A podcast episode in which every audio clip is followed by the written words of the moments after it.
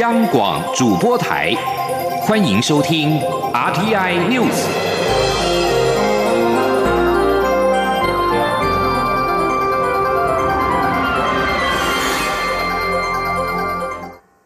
各位好，我是主播王玉伟，欢迎收听这节央广主播台提供给您的 RTN News。新闻首先带您关注。立法院前院长王金平将代表国民党率团参与海峡论坛。总统府发言人张敦涵九号表示，两岸应进行良性、不预设政治前提以及有意义的对话，才有助于增进彼此的了解。他并且强调，台湾所有政党都应该对外团结一致，支持政府所主导的两岸政策。任何涉及公权力的两岸事务，都必须由两岸政府沟通解决。前天记者欧阳梦平。的采访报道。国民党主席江启臣决定派团出席海峡论坛，并由立法院前院长王金平率团前往。对此，总统府发言人张敦涵九号下午表示，只要是两岸民间正常往来与交流，总统府向来都认为应该正面看待。但两岸双方应该进行良性、不预设政治前提、有意义的对话及交流，这才有助于两岸人民的相互了解。双方也应该共同致力两岸关系的和平稳定发展。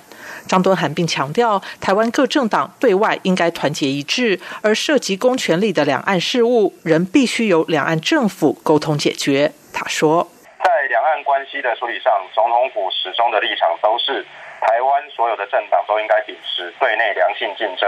对外团结一致的基本原则，不分朝野，跟台湾人民站在一起，全力支持由政府主导的两岸关系。任何有涉及公权力的两岸事务，都必须由两岸政府来沟通、务实解决，来确保国民的相关福祉。对于有媒体报道指蔡英文总统曾约见王金平，张敦涵指出，王金平曾请见蔡总统，总统基于对前国会议长的尊重，曾在上个月接见并倾听王金平对于政经局势的看法。会晤过程中，王金平曾经提及他可能应邀出席海峡论坛一事，但总统没有对此表达任何的评论与指示。至于王金平表示，在行前或回来后，如果蔡总统想与他见面，他会遵从。张敦涵则表示，国民党是人民团体，参与海峡论坛是国民党及王金平的自主决定，不需要向总统请见或报告。而国民党作为一个政党，应该向台湾人民说明清楚此行交流的内容以及其相关的政策主张，让社会各界公开检视与公平。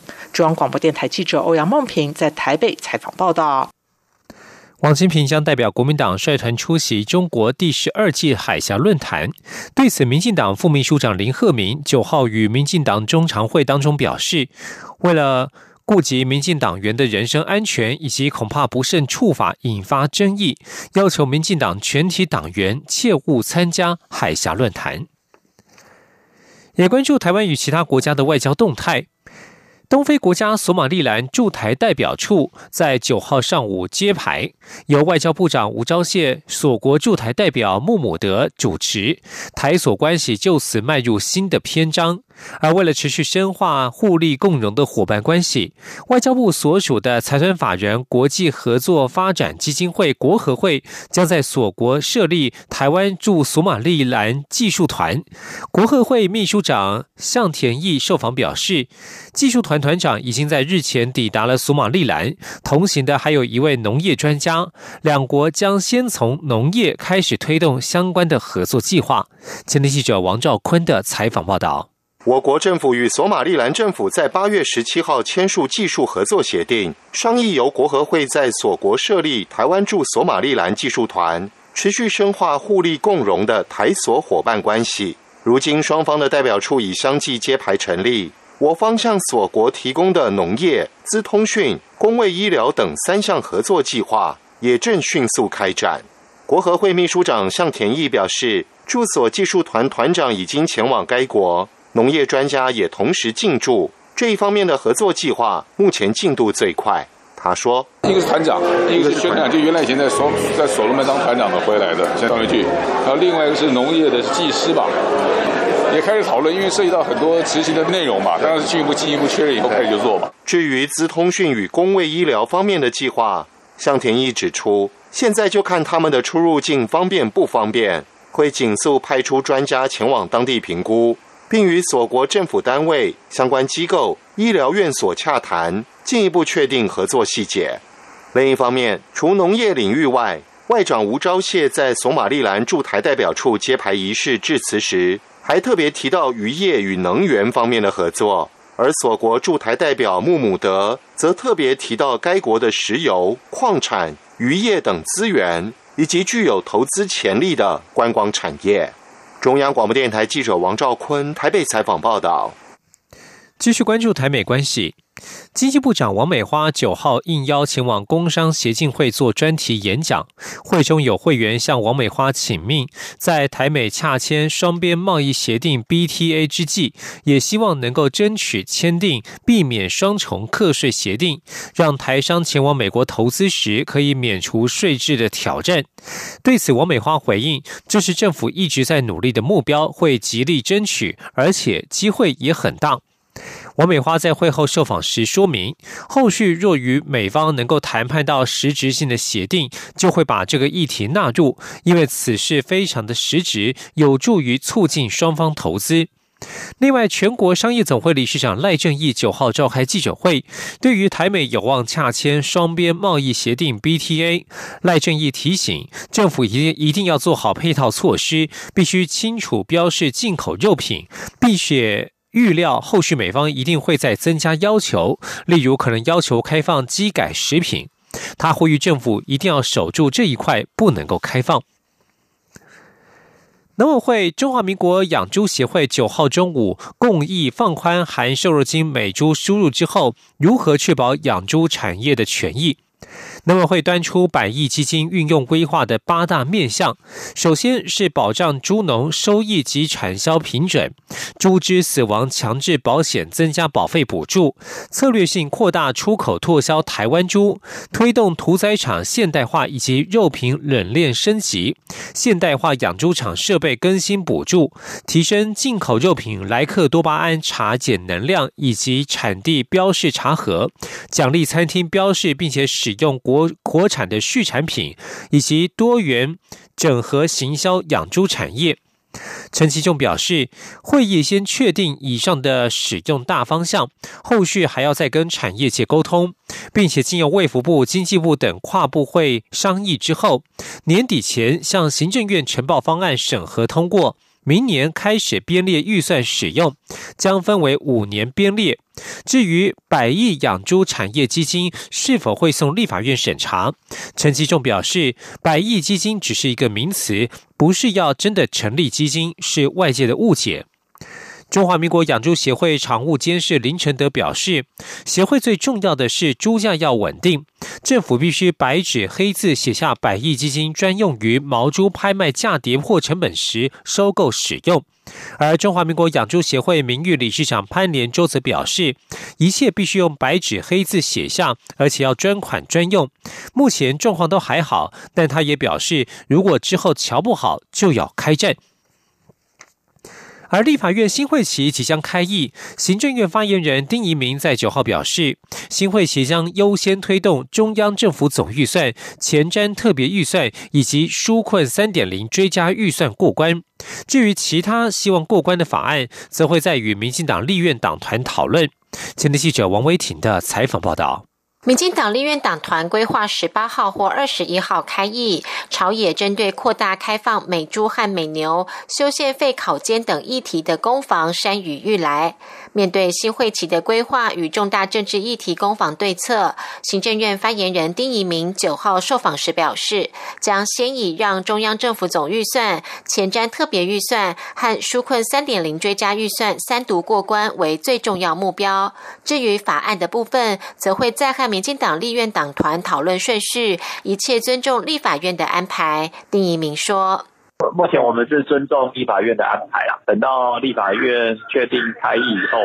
再开会跟党团来来讲其他法案的一些顺序啊。当然预算要先过啊，不然政府无法运作。”根据了解，除了美猪议题和预算闯关之外，包括涉及下修成年年龄到十八岁的三十八项修法，有关设立数位发展部等组织改造修法等，也是高度受瞩目的法案。丁一鸣表示，任何一项法案都很重要，行政院不会偏废，会再与党团沟通讨论。中央广播电台记者王威婷采访报道。法务部在八号预告科技侦查法草案，将侦查机关使用监视、摄录、追查位置的科技设备或技术及设备端通讯监察法制化。法务部长蔡金祥今在九号表示，犯罪手法日新月异，反而侦办单位绑手绑脚，因此提出科技侦查法，让执法人员能够有效的侦查工具来抑制犯罪。前天记者欧阳梦平的采访报道。法务部在科技侦查法草案中表示，现今科技日新月异，侦查机关大量运用科技设备或技术进行必要的科技侦查作为。为了规范侦查机关实施此类调查的合法性，保障人民基本权，并避免犯罪调查手段落后，因此拟具科技侦查法。草案中，除了明定侦查机关使用监视、摄录、追查位置的科技设备或技术实施搜证及调查的程序，也包括设备端通讯监察的程序、数位证据的搜集及保全方式与范围。法务部长蔡清祥九号指出，现在犯罪手法日新月异，反而负责侦办的单位绑手绑脚。科技侦查除了要有设备，法律也要跟得上。因此，法务部统整所有检察机关及司法检察机关的需求，提出科技侦查法。对于有人质疑这是电影《全民公敌》在台湾上演，蔡清祥希望不要从负面解读，应该正面思考侦办技巧是否应该随着时代进步，善用科技，并以法律明文规定，包括 GPS、无人机空拍等能否作为合法的侦查手段，都可以讨论。对于各界的意见，法务部态度开放。他说：“我们希望法治化，就是正面的思考，说怎么样让执法人员有一个有效的。”侦查工具，好来抑制这个犯罪，对吧？要不然犯罪的手法日新月异，他们用的最先进的，那我们一直还用传统的侦查方法，那永远就很多就会有落网，呃漏网之鱼嘛，是不是？所以我们是基于这样的一个理念，然后很透明公开的提出这样的条文来大家讨论。至于设备端通讯监察部分，许多即时通讯软体的主机都不在台湾，执行上是否有困难？蔡清祥表示，跨国的部分还是要透过司法互助或业界协助，技术面还可以进一步讨论，但总是要先把问题提出来，才能往前走。中央广播电台记者欧阳梦平在台北采访报道。继续关注国际消息，美国国土安全部代理部长沃尔夫在九号表示，美国将阻挡特定中国研究生和研究人员取得签证，以免他们窃取敏感研究。根据路透社报道，沃尔夫在华府演说时重申美方对中国的指控，批评中国采取不公平的商业行径，从事工业间谍活动，包括企图窃取冠状病毒研究成果等等。沃尔夫并且指控中国滥用学生签证来利用美国的学术界。沃尔夫表示，美方将阻挡与中国军方融合战略有关的特定中国研究生与研究人员取得签证，以免他们窃取继而盗用敏感研究。部分注册就读美国大学校院的中国学生九号稍早表示，他们收到美国驻北京大使馆或是驻中国领事馆的通知，告知他们的签证自即刻起已经遭到取消。迪士尼电影《花木兰》因为香港、新疆议题争议不断，美国参议员霍利九号致函迪士尼执行长包正博，指控其无视中国对维吾尔族的种族灭绝，并将利益置于原则之上，有辱美国价值。迪士尼真人版电影《花木兰》上映短短五天，就先后因为女主角刘亦菲声援港警，以及电影片尾感谢中共新疆维吾尔自治区委员会宣传部、吐鲁番公安局等事件争议不断。美国共和党籍参议员霍利九号致函迪士尼执行长包正博，狠批迪士尼在《花木兰》制片期间。为中国对维吾尔族及其他穆斯林少数族群的种族灭绝洗刷罪名。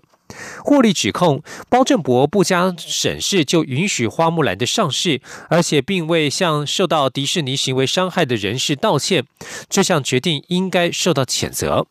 而霍利接着对包振博提出一连串的质问，包括迪士尼为何不顾中共监禁以及虐待维吾尔族，仍选择在新疆拍摄花木兰的部分片段？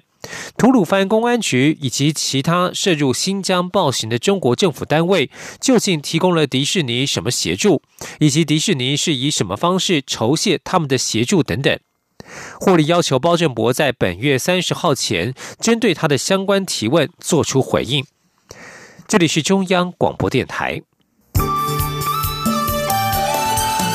是阳光，像台湾之光穿透世界之窗；是阳光，像神鹰翅膀环绕地球飞翔。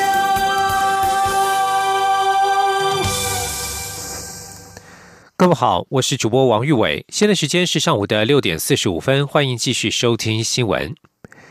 英国药厂阿斯特捷利康所研发当中的疫苗出现副作用，暂停试验。而针对台湾研发与取得疫苗的进度，中央流行疫情指挥中心指挥官陈时中九号表示，由于争取疫苗授权在台湾生产的产量太大，恐怕会占满台湾量能，因此现在疫苗取得的重点方向转为预购以及培植国内厂商研发。前天央广记者刘品希的采访报道。COVID-19 疫情持续肆虐全球，全世界都在力拼疫苗生产。行政院与卫福部也早就筹组疫苗国家队备战，但本土药厂八月中才展开人体试验，进度已经落后全球。目前进度最快的，包括牛津大学与英国药厂阿斯特捷利康公司合作开发的疫苗。不过，受试者出现不良反应，试验暂时终止。由于行政院日前争取该疫苗技术授权在台生产，外界关。注试验终止是否会影响台湾疫苗发展布局？对此，中央流行疫情指挥中心指挥官陈时中九号下午在疫情记者会上表示，由于授权制造的量太大，恐会降低台湾自身的生产量能，因此台湾由争取授权制造慢慢转向为预购以及国产，但也不会放弃任何取得方式。他说。我们在争取就是授权制造这一块，好，其实，在前一段时间，我们渐渐转向于就是说预购，因为各国在授权制造这一块要求的量都非常的大，那有那样的量啊，台湾要消化或将来要来出售或赠送，哦，恐怕都还会有相当的结余的量。那况且它这个量的生产的量很容易就把台湾的生产的量能全部都占满了，那反而把我们国内另外可能的一个可以制造的量能反而会降低。陈时中指出，不管是制造或是采购疫苗，都充满不确定性，除了顾及安全性，也要避免商业风险，必须随时提高警觉。他强调，过去疫苗研发都要花上数十年，现在因应 COVID-19 疫情，各国都在力拼在一年内完成疫苗研发，以便紧急授权使用，但这必须是该国疫情严重程度。陈时中表示，以疫情不严重的台湾而言，在疫苗试验最后阶段的观察期会长一点。不过，这段时间以来，世界各国跟各大药厂对疫苗的使用也趋于保守，认为必须严谨考虑安全性的问题。台湾对于前端各项审查计划都秉持一定的标准作业程序进行，在试验本身也没有放松。央广记者刘平熙在台北的采访报道。继续关心财经消息，美国川普政府对于华为寄出的供货禁令即将从本月十五号起生效。受此影响，除了台湾台积电已经停止供货之外，韩国媒体在九号也报道，包括了三星和海力士也加入制裁行列，将停止向华为出货。韩民族日报引述半导体业内人士说法表示，由于美国从九月十五号起华为的制裁令生效，而韩国的半导体厂将自生效日起立即停止对华为出货以及半导体有关的产品。南韩朝鲜日报也报道，半导体业界消息指出，三星电子、SK 海力士、台湾联发科、美国美光等半导体企业均有向美国政府请求批准与华为交易，但是至今尚未有企业获得批准。这代表美国禁令生效之后，三星和 SK 海力士都必须停止供货给华为。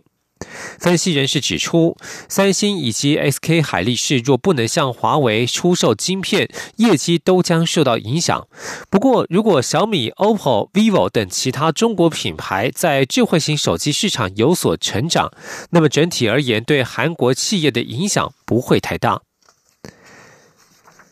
继续将焦点转向台股，台湾有不少上市公司的财务和获利优质，但是流动性却不佳，市场俗称为“僵尸股”。金管会已经发布，将于二零二一年六月底前实施上市股票造势者制度。证交所也在九号说明相关细节。根据证交所的规划，每年选出优质低流动性股票约八十档造势，涵盖二十多个产业类别。前天记者陈林信宏的采访报道。根据证交所的观察，这些市场俗称的僵尸股，事实上每年获利表现都很不错，但由于内部人持股较多，或是股本比较小，因此流通较少。前金管会主委顾立雄就曾表示，不少流动性不佳的上市公司财务面仍健全，不能只因为流动性不足就要求下市。也因此，金管会决定推动早市制度，为这些股票注入活水。证交所也借鉴新加坡和韩国的造市制度，并于九号说明相关细节。根据证交所的规划，符合造势的股票必须成交量低于一定张数，周转率低于一定比率，且是否发放股利。另外，年度财报 EPS 得大于两元。证交所每年会从国内的上市和第一上市公司共九百多档，筛选出八十档符合资格的造势标的。证交所副总经理罗赞新说。我们用二零一九年的数据来做所谓的一个呃评估，哈，大概会有八十档左右是符合所谓的优质低流动性股票。那么这个八十档左右的股票里面，其实涵盖的产业类别是蛮多的，哦，大概有二十几个类别。证交所也指出，制度实施初期会开放证券自营商可申请担任股票造市者或交易奖励参与者，并采每年申请的方式，由证券交易所提供一定的奖励措施及经手费减免诱因，鼓励造市者为符合资格的股票提供买卖报价。以新加坡在二零一四年实施造市制度的经验来看，可以为单一股票增加约百分之十二的成交量。中央广播电台记者。陈林信鸿报道。文教消息。教育部将《国王与国王》绘本列为小一新生优良图书阅读书单，引发三个不同立场的家长团体与性别团体在九号上午陆续召开记者会。一方面呼吁教育部要收回这本书，尊重日前公投的结果；而一方面则强调，让孩子从小认识多元差异才是教育核心。对此，教育部表示，因应学生有不同需求，各校可在本周五之前以加退书的方式。是更换书籍。今天记者陈国伟的采访报道。教育部推动国民中小学新生阅读推广计划，每学年会选定一百本好书，再随机送给国中小新生每人一本适龄书籍。教育部这学期将描述多元性别的绘本《国王与国王》列入好书清单，引爆家长团体与性别团体再度掀起论战。全国家长会长联盟等团体认为，教育部应主动回收这本绘本，而且将来应公布选书和审书的制度。新北市中小学家长协会副理事长李文良说。希望教育部悬崖勒马，不要再为了多元而多元，为了孩子，为了国家教育的。一个正常的发展。家庭主流化联盟、台湾性别人权维护促进协会等团体也呼吁，教育部应尊重先前的公投结果，不让同志教育进入国中小学。爱家公投适龄性平教育公投提案领衔人曾宪莹说：“小一新生就拿到这本书，他是企图洗脑国小孩子。”对婚姻家庭的梦想。彩虹平权大平台及台湾性别平等教育协会等团体，则请来这本绘本的译者林蔚云以及国小教师，提醒社会应尊重多元差异。身为教师，我是持高度的肯定，因为我们的新课纲强调学生的生活经验，我们的学习要从学生的生活经验出发，也要回馈到学生的生活经验里。教育部表示，《国王与国王》是一本能让孩子理解且尊重差异的绘本，并提及情感教育中的挫折，以温和且多元的方式呈现相关内容。教育部因应学生不同需求，将开放各校可以在九月十一号前以加退书的方式办理书籍更换。中央广播电台记者陈国伟台北采访报道。二零二零关渡艺术节将在九月二十三到十一月二十九号举行，集结了相当多国内外团队、艺术家，超过四十场节目接力登场，更首度请到国内六大交响乐团齐力相挺，搭配光艺术节、关渡国际动画节、关渡电影节，将在国立台北艺术大学展开近三个月不停歇的表演艺术马拉松飨宴。请您邀网记者杨仁祥、江昭伦的采访报道。由国立台北艺术大学主办的关都艺术节，今年迈入第二十八年，将于九月二十三号热闹开跑。今年依旧端出丰富多元的艺术飨宴，内容涵盖音乐、戏剧、舞蹈，还有布袋戏团将演出莫扎特的《魔笛》，并有来自国内外艺术家排除万难来台参与。由于今年轮到北艺大艺术学院策划关都艺术节，加上今年适逢贝多芬两百五十周年名诞。今年的关渡艺术节音乐节目格外精彩，有朱宗庆打击乐团助阵，有独树一帜的传统戏曲音乐，同时安排精致的室内乐演奏。另外，更破天荒一口气邀请到 NSO 国家交响乐团、国立台湾交响乐团、台北市立交响乐团、高雄市立交响乐团、长荣交响乐团以及台北爱乐管弦乐团等国内六大交响乐团，难得同台竞演。刚卸任 NSO 音乐总监的吕少佳，也将于艺术节期间指挥北艺大管弦乐团带来贝多芬命运交响曲，堪称国内古典乐坛一大盛事。策展人北艺大音乐学院院长苏显达说：“我要怎么样能够端出一个值得大家来欣赏或者是观赏的一个菜肴出来？那那时候就啊规划了呃。”就是想要有做做梦，然后把这几大乐团全部把它汇集在一起。那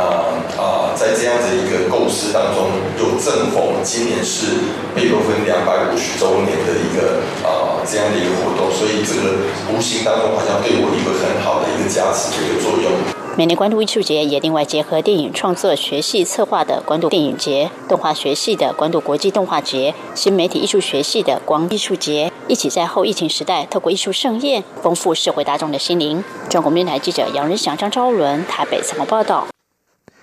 继续关心国际消息。英国俗称武汉肺炎的 COVID-19 疫情升温，英国首相强生九号宣布紧缩限制，禁止超过六人的集会，但表示这不代表第二波疫情已经爆发，而是要赶紧行动，避免下一波全面禁足令的发生。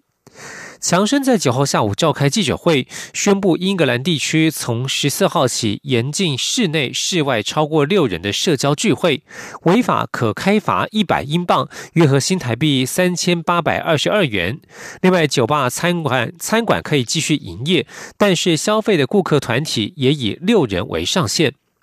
英国广播。公司 BBC 报道，英国九号有两千六百五十九人确诊 COVID-19，连续第四天新增确诊病例数突破两千例。英国上周的感染率从每十万人有十二点五人感染，攀升到了十九点七人。新增病例当中又以年轻人居多，十九到二十一岁的感染率高达每十万人有五十四人感染。美国总统川普正试图兑现让国家摆脱无尽战争的选举承诺。